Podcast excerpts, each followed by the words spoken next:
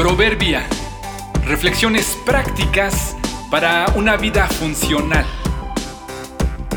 Enero 8. Pobre de mí. Somos únicos en la forma de sentir el padecimiento, pero no somos los únicos que padecen. Entré a un pequeño supermercado para comprar dos bebidas hidratantes. Las tomé del refrigerador. Desde que las tuve en la mano noté que se sentían más frías de lo habitual. No sé si por alguna falla en el refrigerador o porque yo de por sí tenía frío desde antes de entrar a la tienda.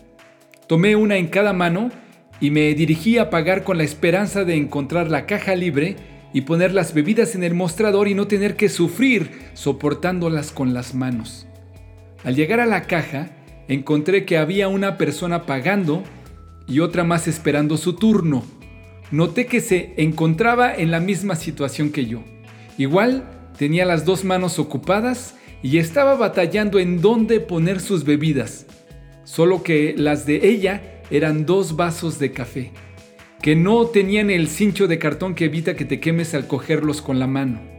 La señora se movía desesperada y ponía los vasos cerca de otros productos y noté su preocupación de no quemarse y no derramar el contenido en alguna de las cosas de la tienda.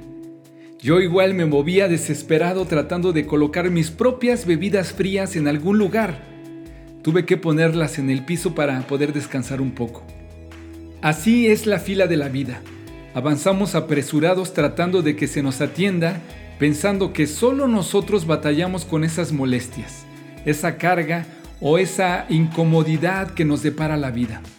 Pero si observas con atención notarás que hay otros igual que tú que batallan con sus propias preocupaciones y sufrimientos. Yo batallaba con el frío insoportable y la mujer frente a mí con el insoportable calor.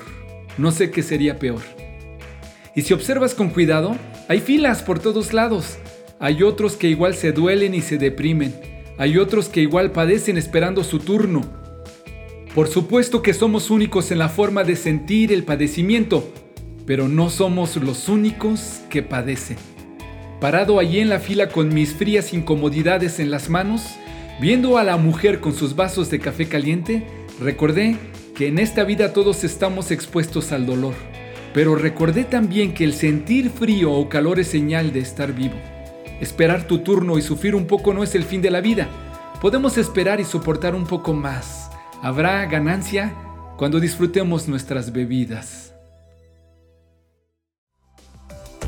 Resístanlo, manteniéndose firmes en la fe, sabiendo que sus hermanos en todo el mundo están soportando la misma clase de sufrimientos. Primera de Pedro 5:9